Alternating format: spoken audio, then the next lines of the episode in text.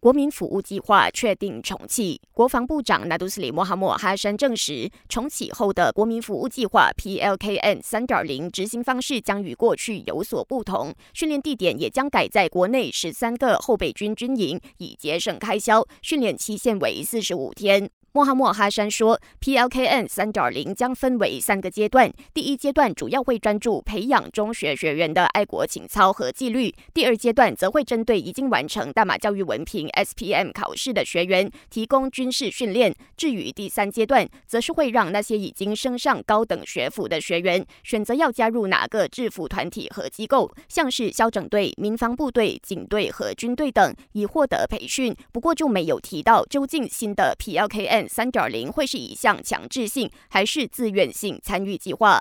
巴勒斯坦激进组织哈马斯在过去周末对以色列展开大规模突袭后，以巴冲突便持续升级，至今已经有至少一千一百人在战火中身亡，超过十二万三千人因此流离失所。此外，这场冲突也波及了身在当地的多国公民。其中，邻国泰国外交部证实，有十二名泰国人在事件中不幸遇难，另有十一人已被武装分子掳走。